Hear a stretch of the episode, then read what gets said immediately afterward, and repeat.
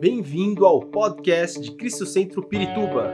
Para ficar sabendo sobre tudo de nossa igreja, acesse cristocentro.org.br ou siga-nos através do Facebook e Instagram como Cristo Centro Pirituba.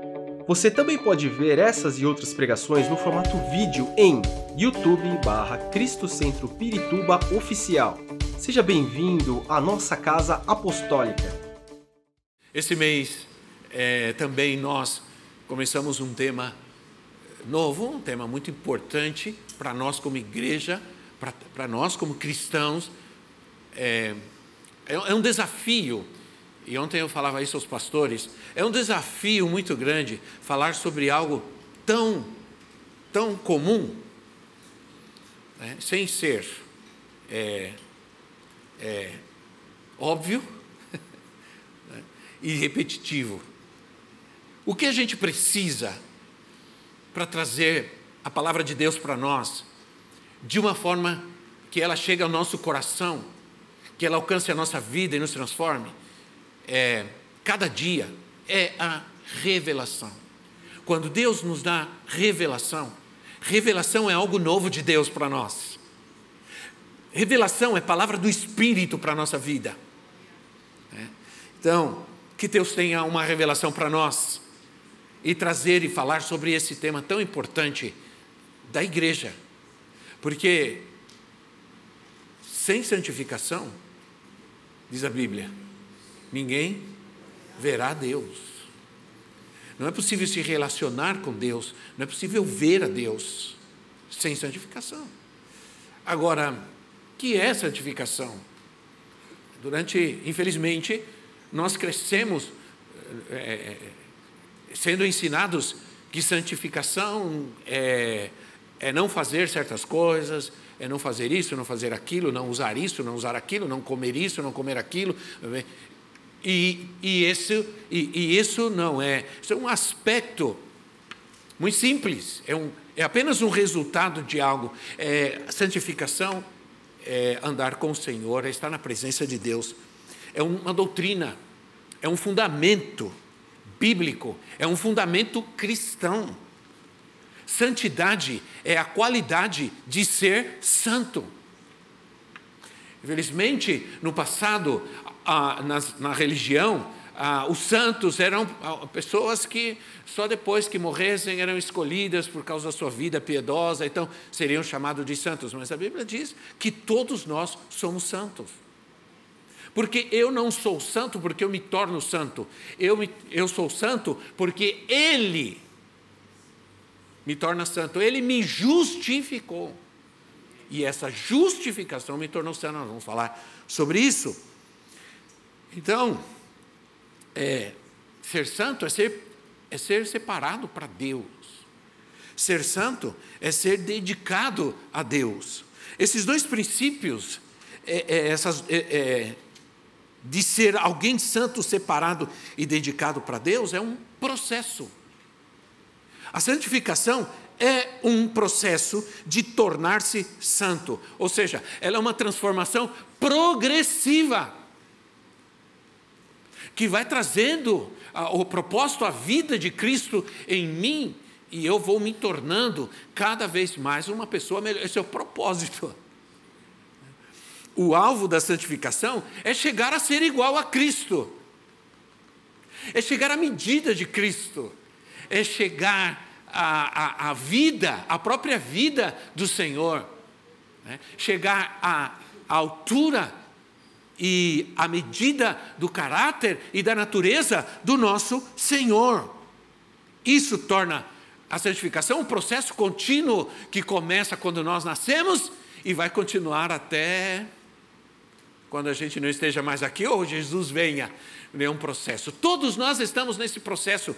E aí, é, isso deve nos trazer uma compreensão de que ninguém aqui, que ninguém na igreja, que ninguém, que nenhum cristão é perfeito não vai errar, não vai falhar, nunca vai pecar, porque tem que ser santo.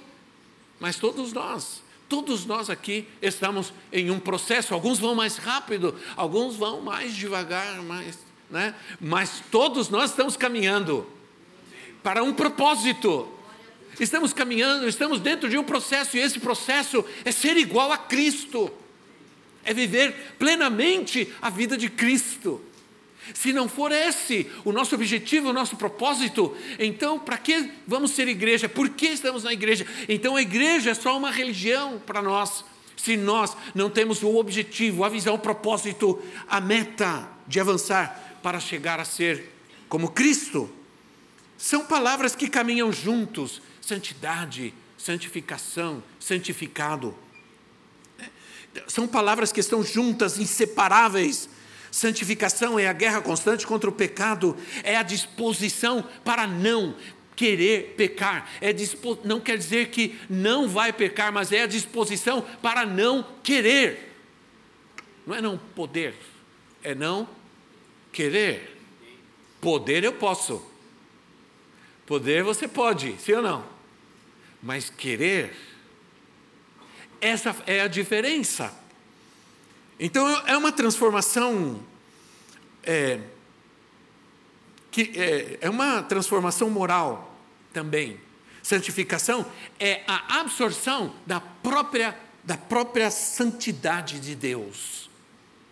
Sejam santos, porque eu sou santo. Sejam santos, porque eu sou santo. É um processo que leva o crente, a pessoa a ser dedicada e santa. Mateus capítulo 5, versículo 48. Mateus capítulo 5, versículo 48. Jesus disse assim: Sejam perfeitos, portanto, sejam perfeitos, como perfeito é o Pai celestial de vocês. O Senhor está dando um objetivo um propósito. Está dizendo, sejam. É, a, a santidade, é, ela, ela é alcançada por causa da natureza do Senhor na minha vida. Eu não posso ser santo sem Cristo, sem o Espírito, sem a palavra. Ele me torna santo. Eu estou vendo, eu, eu estou vendo algo. E vamos ver se vocês concordam comigo. Nós estamos vivendo um tempo em que as coisas estão mudando tão rapidamente tão rapidamente que corre o risco de eu terminar essa mensagem e algumas coisas já mudaram. Sim ou não, irmã? Já não é mais assim. Quantos de nós estamos saudosistas? Somente nós, cristãos antigos, nós que somos do século passado, né? É, quantos de nós estamos saudosistas e, e muitas vezes dizemos, ah, já não é a mesma coisa, sim ou não? Antigamente era diferente. Tudo era diferente. Antigamente a gente usava quichute. Né? Tudo, tudo, tudo mudou. Porque a cultura, ela é dinâmica, a cultura muda cada instante. Nós, a cultura não é estática. E o mundo está mudando, e mudando tão rapidamente, tão rapidamente. Né? É, que nós às vezes não conseguimos alcançar. A pergunta é: como viver santidade? Como ser santo? Como ser separado para Deus em um contexto como o nosso? Como, como falar sobre algo tão comum, né? Sobre o que, o que nós vamos falar, sem ser, é, sem perder, é, sem ser, digamos, eu vou usar essa palavra com muito cuidado, sem ser moderno, sem ser atual. Né? Como falar sobre algo tão antigo né? e como ser atual ao mesmo tempo? A única forma é essa, é que o Senhor nos traga essa revelação, porque nós temos que aprender a viver a vida de Cristo em nós. Todos nós somos igreja. Hoje começou uma escola bíblica, começou hoje, né? Não, próximo, tá bom vamos começar uma escola em março, escola bíblica. Vamos estudar a Bíblia. Agora, por que, que nós vamos estudar? Por que nós estamos aqui? Porque nós estamos aprendendo como viver a vida de Cristo. Nós tomamos uma decisão por Cristo, queremos viver para Cristo, mas nós precisamos aprender como viver a vida de Cristo em nós. No Antigo Testamento, no Antigo Testamento, o, o Antigo Testamento diz que Deus é santo. E por essa razão, tudo o que tudo que se referia, tudo que estava associado a ele também era santo ou santificado.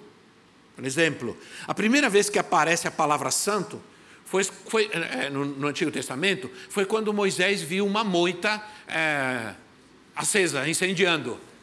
Né? A gente, tá, você vê como que é uma coisa, né? Se, se eu falar assim, se eu disser assim, a sarça ardia. Tem gente aqui que, bom, quem é que sabe o que é sarça? Alguém sabe o que é sarça? Não, não sei. É um, todos nós sabemos que é uma moita, ou um arbusto, alguma coisa assim. Mas muita gente não sabe. Né? Então, digamos, Moisés chega num lugar e tem uma moita pegando fogo, mas Deus estava ali e Deus diz para ele: tira a sandália dos seus pés, porque o lugar que você está é santo. É santo. Então, os lugares eram santificados. Depois, Israel, logo depois, Israel foi chamado de nação santa. Nação santa. O tabernáculo era santo. O templo era santo. Os utensílios do templo eram santos. Eram santos. As vestes sacerdotais eram santas, eram santificadas havia uma separação clara entre o que era santo e o que era profano, o que era puro e o que era impuro, o que era certo e o que era errado. Havia uma separação muito bem clara. O povo, e esse era o propósito de Deus, Deus queria que o povo entendesse, que o povo soubesse discernir o que era certo e o que era errado. Hoje vivemos num mundo de confusão, sim ou não, irmãos? De confusão. Há muita gente confusa, até mesmo dentro das igrejas, que não entende, que não sabe discernir, que estão em dúvidas, que tem dúvidas do que é certo, errado, o que é bom, o que não é, o que contamina, o que não contamina. E se eu vou falar sobre isso, então nós estamos. Porque alguma, antigamente algumas coisas não faz, não vê, não, porque isso contamina. Hoje, não, não é não tão bem assim e tudo. Né? Se tudo o que está relacionado a Deus é santo, então a conclusão lógica é que a santidade deve ser a característica do povo de Deus. A santidade deve ser uma característica daquele que ama a Deus. O, um, essa separação para o povo de Deus era tão clara, por exemplo, se você vê o profeta Ezequiel, o profeta Ezequiel faz uma descrição do templo. Deus manda Ezequiel descrever o templo. Ezequiel, o profeta, vai lá e ele começa a medir o templo e ele descobre que tem uma parede, um muro, que faz uma separação entre o que é santo e o que é profano. Veja a preocupação de Deus. Né? Eh, Jesus disse: de uma mesma ah, fonte não pode sair água doce e água salgada. Ou você é uma coisa ou você é outra. Você é uma coisa ou você é outra. Os sacerdotes e, os, e o próprio povo, eles tinham que saber distinguir. Era o propósito de Deus, é o que Deus queria que eles souberam, soubessem. Então, é, o relacionamento pessoal e íntimo com Deus é a essência da vida cristã. Sim ou não, irmãos? Essência da vida cristã é nos relacionarmos com Deus. Agora, quando você vive a santidade de Deus, quando você vive, quando você busca a santidade, vive santidade, você exalta a santidade de Deus. Pensa comigo, quando eu vivo uma vida santa, o que eu estou fazendo em primeiro lugar é exaltando a santidade de Deus. Eu estou mostrando a este mundo que existe um Deus santo e você pode conhecer esse Deus olhando para a minha vida. Diga alguma coisa, irmão. Diga, ai, misericórdia. Eu vou repetir. Nós estamos dizendo a este mundo que existe um Deus santo e a forma de conhecer esse Deus santo, de conhecer a santidade desse Deus, é olhando para a minha vida. É, deixa eu contar rapidamente para vocês. Eu deixar mais para lá, mas vou contar já. a gente viajou para descansar, uns quatro dias, e nós ficamos em um hotel. Nesse hotel, a gente eh, tomava café, almoçava, jantava, e eles, eles, eles determinavam uma mesa para você ficar. Eles diziam, você vai ficar toda noite, vai tomar café da manhã, almoçar é nessa mesa. Tá bom, todo mundo já sabia. Então a gente vai chegando e de repente todo mundo fica perto, você já começa a ficar de todo mundo. Vocês sabem como eu sou, né? Então eu chegava, oh, boa tarde, né, bom dia. E todo mundo já conhecia, todo mundo já vem falar com a gente. E sentou uma família grande, sentou uma família grande do nosso lado, e a gente chegava, a gente cumprimentava, boa tarde. E tinha uma senhora, né? Sabe aquelas, aquelas, aquelas que você olha e você fala, é crente. É do círculo de oração. É, você fala, é, ah, mas ficamos na nossa. Entramos, saímos. No último dia deles, eu levantei e saí. E quando eu olhei, ela não estava. Ela, essa senhora cercou ela e falou assim: Deixa eu perguntar. Olha que interessante. Eu estava observando vocês. As pessoas observam. Né? O povo é curioso demais, né? Tá As pessoas estavam observando vocês. E eu falei sim, eu quero fazer uma pergunta. Vocês são crentes, não são? Ela falou: somos, nós somos pastores. Eu sabia. Eu tinha certeza. Porque eu estava vendo vocês, o jeito de vocês, a maneira de vocês, como vocês olham, como vocês conversam, como vocês caminham. Assim. Falei: misericórdia, Senhor. A gente não se cuida. Quem, o mundo só vai conhecer um Deus santo através da minha vida. Por isso o Senhor adverte: sejam santos, por favor, porque eu sou santo e eu quero que o mundo me conheça e eles vão me conhecer olhando vocês, vendo vocês. Aí ela abraçou, beijou, falou: nós somos pastores. Eu falei assim: ah, não vou lá não, não quero conversar não. Eu fiz assim, tchau, Deus abençoe. né? Porque, na verdade, é, abraçou ela, falou assim: que bênção, eu sabia, eu tinha certeza.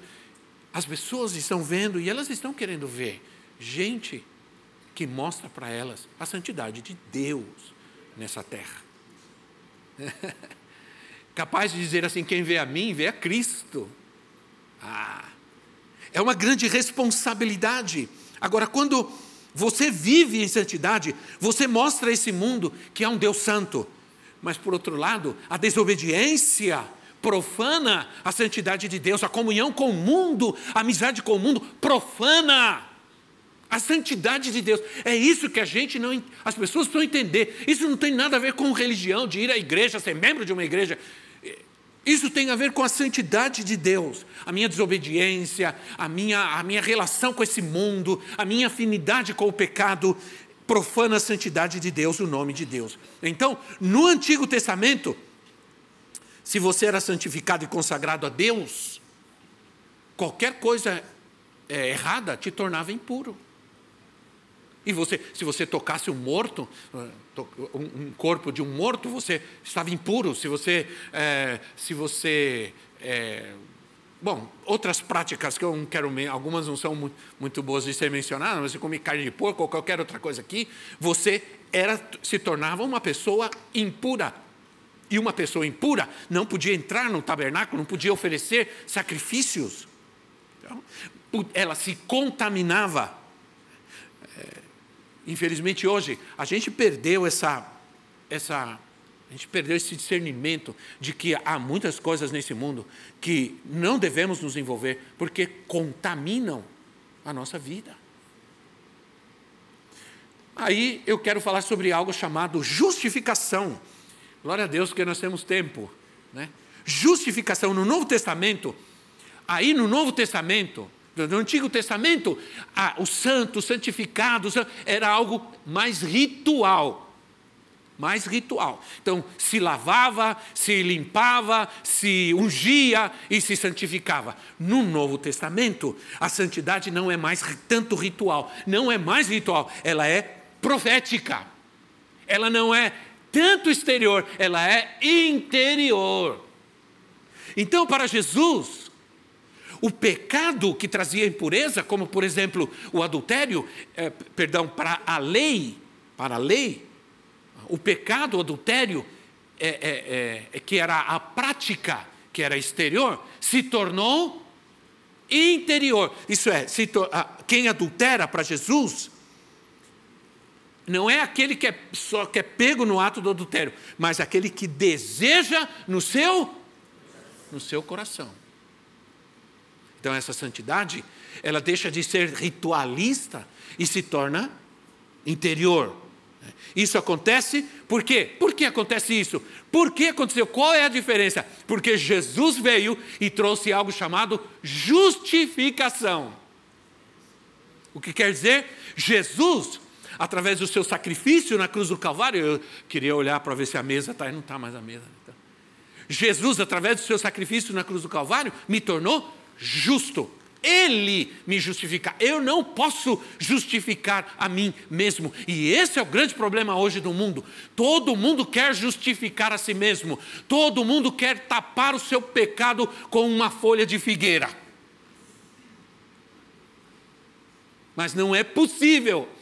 O homem não pode justificar a si mesmo. Nós somos justos porque ele nos fez justo. Justificação, justo é, justificação é declarar é, alguém justo.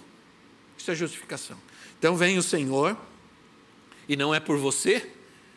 Eu acho que nós, se nós formos sinceros conosco mesmo, jamais nós nem, nem acharíamos que nós somos bons, quanto mais justo. Né? Mas é por causa dele. Ele nos tornou justos. A justificação é uma semente e o fruto dessa semente é a santificação. Ele coloca em nós essa semente chamada justificação, e o fruto dessa justificação é a santificação. Por isso Jesus diz: Eu chamei vocês, eu salvei vocês, para que vocês vão e deem, e deem frutos que as suas obras sejam vistas, que as suas obras sejam conhecidas, porque vocês são justos. Tem justo caminhando nessa terra, tem gente justa caminhando nessa terra, tem gente justificada caminhando nesse mundo. Está um caos, está tudo terrível, cada um fala uma bobagem, cada um fala qualquer coisa, mas existe ainda gente justa nessa terra. Aleluia. E você é um deles. Isso quer dizer que só pode ser santo quem é justificado. Só pode ser santo quem tem o santo, quem tem Jesus. Ninguém pode ser santo por sua própria conta ou seu querer. Romanos, capítulo 4, versículo 5 ao versículo 8. Romanos 4, 5 a 8. Vamos lá. Diz assim: Todavia, aquele que não trabalha, mas confia em Deus que justifica o ímpio, sua fé lhe é acreditada como justiça. Davi diz a mesma coisa quando fala da felicidade do homem a quem Deus acredita justiça, independente das obras, graças a Deus. Porque se precisasse de encontrar em mim coisas boas para me justificar, jamais seria justificado. Ele me justificou independente das minhas obras, da minha vida. Como são felizes aqueles que têm as suas transgressões perdoadas, cujos pecados são apagados. Como é feliz aquele a quem o Senhor não atribui culpa. Diga, esse sou eu. Diga com fé, irmão. Esse sou eu. Como é feliz aquele a quem o Senhor não atribui. culpa. É tudo Ele, já percebeu? É Ele quem faz. É Ele quem justifica. Aleluia. Ele que tem misericórdia de nós, nós não podíamos fazer nada, nós não teríamos nem essa iniciativa qualquer, nós, por causa da, nossa, da consciência que nós tínhamos, nós nos meteríamos em um buraco e não sairíamos mais, porque não, não, não, não nos sentiríamos jamais dignos. Ele veio sobre nós, Ele teve misericórdia de nós, Ele nos amou e disse: Vou te justificar, vou te santificar, vou te levantar nessa terra, você vai ser meu e eu vou ser teu. Oh glória! Isso é maravilhoso. Sabe, sabe o que faz a justificação? Ela cancela a inimizade do homem com Deus. Ela cancela. Não há mais inimizade. Né? Não existe nada melhor do que ser amigo de Deus. Não existe nada melhor que ser amigo de Deus. É a justificação, cancela a inimizade. Então, é, eu não quero pecar. Eu não quero pecar. Mas eu não quero pecar porque eu não sou crente. É, ou melhor, porque eu sou crente. Né? Eu não quero pecar porque eu sou crente. É porque eu tenho uma religião que não me permite, se eu encontro o pastor por aí. Já pensou? Mas é porque eu sou considerado justo por Deus. Eu vou honrar o que Ele fez na minha vida. Ele me fez justo. Eu não vou andar por aí pecando. Porque ele me fez justo, entende? Que a coisa já não é aparente para as pessoas, mas é uma preocupação em honrar o que Deus fez na minha vida. Eu ando nesse mundo honrando a um Deus que me fez justo e que deu a sua vida por mim lá na cruz do Calvário. É? Então é a minha natureza. Ela se manifesta. E eu posso, eu dou graças a Deus, e eu sei que é o Senhor, porque aquela senhora viu em nós. ela não estava vestida de, é, de irmã do círculo de oração. Né? E nem eu estava vestido de pastor, de gravata com a Bíblia na mão. Estávamos iguais aparentemente a todo mundo, mas ela enxergou algo. Ela enxergou a Cristo. O mundo precisa ver. A Bíblia fala que o Senhor espera ansiosamente pela manifestação dos filhos de Deus nesse mundo. Que a tua luz comece a brilhar tão intensamente onde você está. Agora eu entendo a advertência do apóstolo Paulo, quando Paulo diz assim, a amizade, ou, João, perdão, do, do apóstolo João, a advertência do apóstolo João, que a amizade com o mundo é inimizade com Deus. Jesus disse que a, a, a, Jesus disse isso. E o apóstolo João confirma. Traduzam como quiserem. Aqui não tem relativismo. Está claro. Jesus disse aos seus discípulos: se o mundo te rejeita, é porque já me rejeitou faz tempo. O mundo rejeita você porque rejeita Cristo. Olha só, a tua identidade com Cristo é tão grande porque o mundo rejeita você, porque quando o mundo olha para você e vê Jesus, eles odeiam a Cristo, eles não querem a Cristo, eles não creem. Muitas vezes, nós queremos agradar ao mundo em nossas festas, queremos agradar ao mundo, mas o mundo nos rejeita mas o mundo nos rejeita. Há uma natureza maligna no mundo, mas nós não temos mais essa natureza. Eu não tenho mais, você não tem mais. A Bíblia diz: o mundo inteiro jaz no maligno. O mundo inteiro está no maligno. E não apenas o diabo, mas todos os demônios, potestades. O objetivo do sistema mundano é afastar-nos de Deus. O processo da fé não é só bênção. O processo da fé é vitória sobre o mundo. E essa é a, é a vitória que vence o mundo. A nossa, a nossa fé. A nossa fé deve vencer o mundo e não se subjugar ao mundo. E não se submeter ao mundo.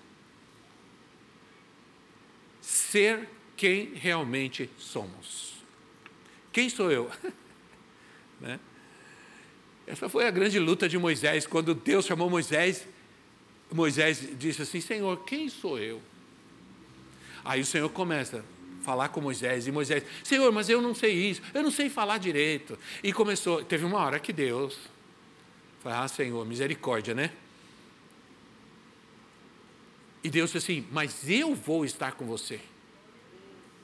Quem sou eu? Não interessa, eu vou estar com você. Paulo diz assim, em Efésios 4:1. Efésios 4:1. Efésios 4:1 diz assim: Como prisioneiro no Senhor, Paulo estava escrevendo da prisão.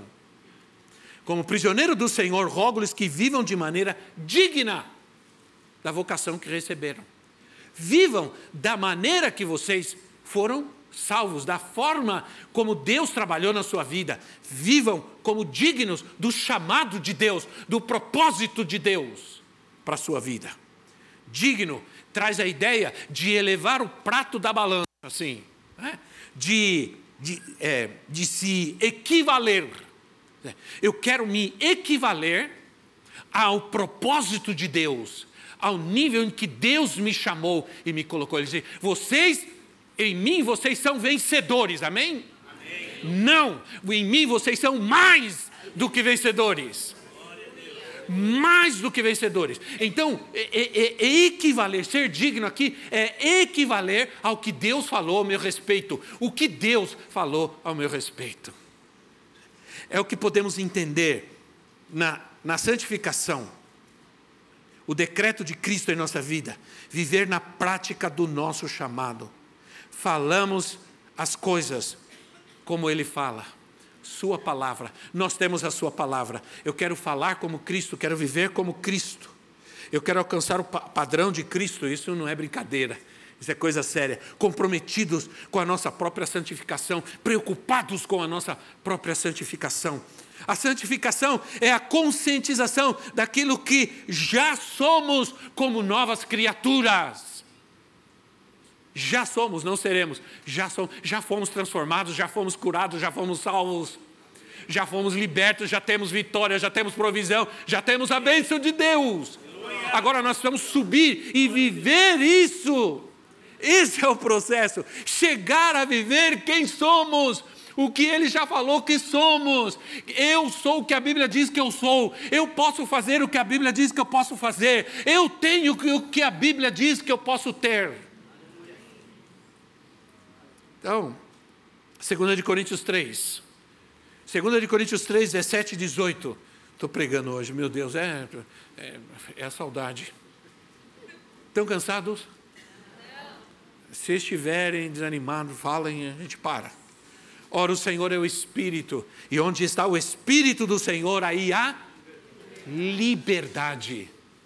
Liberdade. Liberdade, gente. E todos nós que com a face descoberta contemplamos a glória do Senhor, segundo a sua imagem, estamos sendo, estamos sendo transformados com glória cada vez maior, a qual vem do Senhor, que é o Espírito. Aí estamos sendo transformados. Aí Paulo em Romanos 12, 2 diz assim: não se amoldem, não se amoldem ao padrão deste mundo. Isso é, não se amoldem, saiam dessa equivalência com o mundo, saia né, do mediano. Ah, está tudo bem com você? Ah, está tudo bem, estou, eu estou na média. Eu não quero estar na média. Sim ou não? Eu não quero, eu quero estar acima da média. No que se refere a Cristo, né? O que se refere a Cristo, a vida cristã. Não se amolde a este mundo, ao padrão deste mundo, mas transformem-se pela renovação da vossa mente, para que vocês sejam capazes de experimentar a bondade, o amor, a fidelidade de Deus na sua vida. Transformai-vos. Transformar aqui é isso. Requer essa mudança, requer essa, essa essa dedicação, essa condição íntima, essa mudança interna. Transformai-vos significa torne-se, e isso é o que quer dizer a palavra torne-se, ou torna-se, ou torna-te, como você quiser agora conjugar isso aí, né? Torna-te quem você realmente é. Quem você realmente é não é quem você é agora. Tá bom, irmão? Não quer dizer que você é de outro planeta, não. O que quer dizer é que há uma, um propósito de Deus. Quinta-feira eu preguei, a quinta-feira foi muito bom o culto. Eu falei sobre é, Jó 8,7. O teu passado parecerá pequeno, mas o teu futuro será grandioso. E esse processo, então, quando eu olho para o meu passado, quando eu olho para o meu passado, eu falo, misericórdia. Eu, eu, eu era um sujeito que tinha tudo para dar errado. Sim ou irmão? Se eu olho o meu passado, eu, eu tinha tudo, mas aí Cristo veio na minha vida, e Ele me deu salvação, e Ele me deu uma promessa, e Ele disse: o teu futuro será grandioso. Então, no mínimo, você tem que entender hoje aqui e definitivamente você tem que sair daqui dizendo: eu estou passando por essa luta, batalha, dificuldade, mas eu sou alguém que tem um futuro glorioso, um futuro poderoso. Então, o problema é que as pessoas não sabem quem elas são, e esse é o problema, não sabem, porque o que se ensina hoje é que vocês são abençoados, vocês são curados, vocês são libertas, basta você fazer a campanha tal, e tudo vai se resolver. Né? Dá mil, dá quinhentos, dá, sei lá. Que você pode alcançar as coisas, que você pode alcançar esse lugar de Deus para a sua vida, você pode alcançar essa personalidade, essa, essa, essa, esse caráter na sua vida, dando oferta, fazendo campanha, etc. A transformação é ilustrada na transformação de Jesus. Jesus subiu ao monte e passou por uma transformação. Jesus, a, a palavra aqui é a palavra metamorfose, que significa mudar de forma ou de característica. Então, na transfiguração, Jesus deixou resplandecer a sua verdadeira natureza. Na transfiguração, Jesus mostrou quem realmente ele era: o Filho de Deus, a luz, a glória de Deus. Ele, ali, ele mostrou quem ele realmente era. E por isso Paulo diz: transformai-vos. Quando ele diz isso, ele está dizendo: somos transformados em nossa natureza quem nós realmente somos, como devemos viver nesse mundo como filhos de Deus. É? Então, aí eu quero ajuda aqui, porque eu preciso caminhar para o fim, senão eu não caminho mais hoje, porque eu fiquei uns três domingos sem pregar, já é, é demais. Existe santidade sem dor? Não. Não existe santidade sem dor. Eu quero, infelizmente, dizer para você uma coisa. Ou melhor, eu vou despedir, você diga para o irmão que está ao seu lado, diga, vai doer. Você já foi no médico e ele vai fazer um procedimento, ele diz, ó, oh, sinto muito, mas vai doer, mas fica tranquilo. Aí eles falam, vai dar uma, picadinha. Já viram isso? É só uma picadinha. Aí entra aquela injeção rasgando. Misericórdia. E tem gente que tem pavor de, de agulha, né? É. Esses dias eu vi um vídeo de um homem imenso, fisiculturista, o cara poderoso, imenso, quatro segurando ele. E a enfermeira com a injeçãozinha assim, e ele. Uh, uh. Então, João 12, 24. João 12, 24 diz assim: Digo-lhes verdadeiramente que se o grão de trigo não cair na terra e não morrer, continuará só, mas se morrer, dará muito fruto. Tem que morrer vai doer. É aquilo que o Zé estava. Porque eu, eu não sei, o Zé é a pessoa que, desses últimos dois anos, tem mais feito eu orar do que nunca na minha vida. Nunca orei tanto por alguém. É. Aí, ah, não sei porquê, ele falou: passei muita dor, tive muita dor. Por quê? Nem ele sabe. Mas certamente, certamente, Osiel, você está melhor. Você está melhor do que antes. E não estou falando só da perna. Estou falando da sua vida com Deus, da sua fé, do seu amor, da sua comunhão com Deus, da certeza de que Deus é real, dele que Ele está contigo, que Ele está cuidando de você. Ele tratou com medo, com temor, com ansiedade. Porque Deus sabe quanto tem que tratar com. Toda vez que falava alguma coisa para você, seu coração. A ansiedade, o medo, Deus tratou. Então, vivemos, infelizmente, nós vivemos a teologia da felicidade, do, do, do triunfalismo. Né? E pare de sofrer. Não sofrer é uma meta. Não. A meta é Cristo, é vida com Cristo. Há vários termos na Bíblia para referir-se ao sofrimento: aflição, angústia, tristeza, dor, tribulação. Em algumas metáforas, a, a, a, o sofrimento é uma, o sofrimento é um fogo purificador, refinador, refinador. Eu vou refinar você. Ai, pode se preparar, vai doer.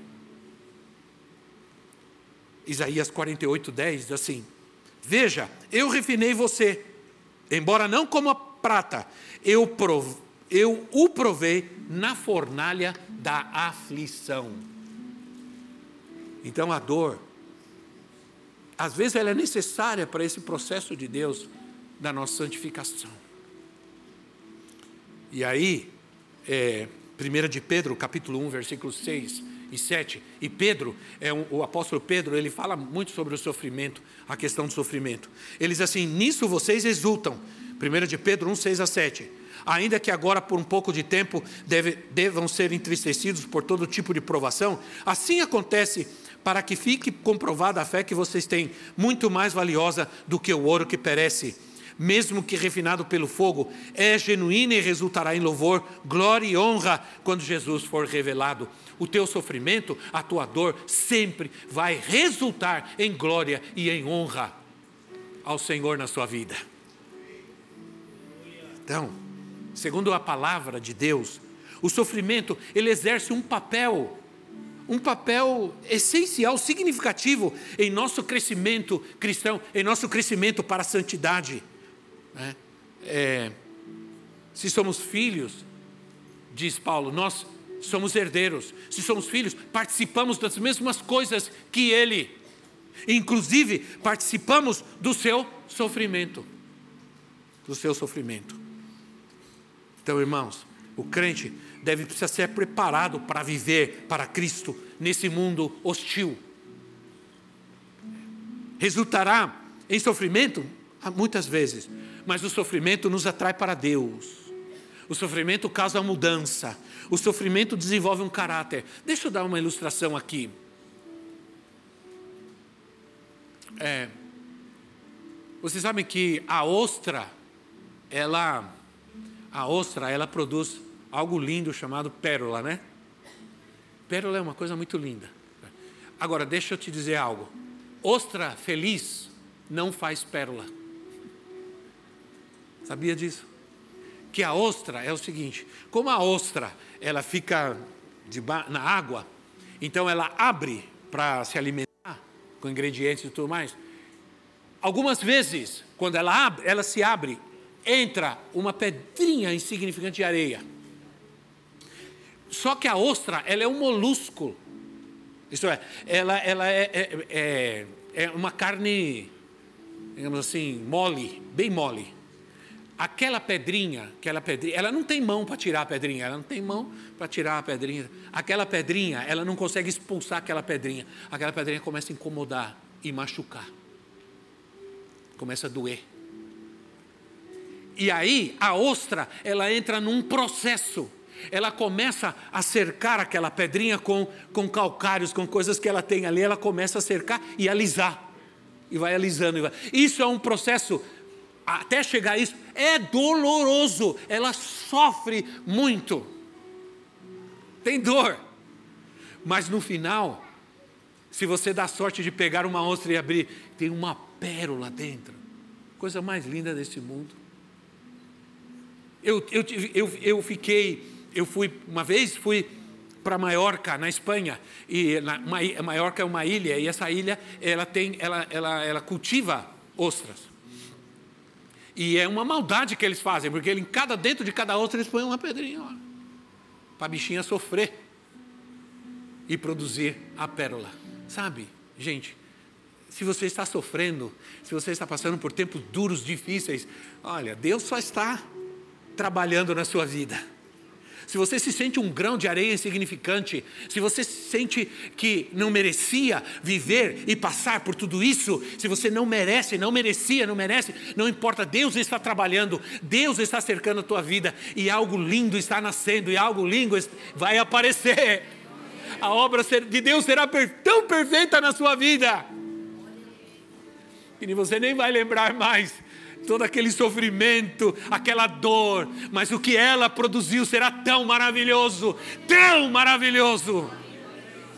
A transformação, o poder, o milagre será tão grande que você não se lembrará mais. As coisas passaram, tudo passou, tudo se fez novo. e agora deixei de ser aquela coisa insignificante, esse processo de dor acabou, não me lembro mais. Senhor está comigo, vamos nos colocar em pé, porque senão eu não paro mais. E Deus está trabalhando na sua vida para transformar você em alguém de valor mesmo, de excelência e de valor. Louvado seja Deus. Esperamos que esta mensagem tenha te inspirado e sido uma resposta de Deus para a sua vida. Quer saber mais sobre Cristo Centro Pirituba? Siga-nos nas redes sociais no Facebook, Instagram e YouTube, ou visite nosso site em cristocentro.org.br.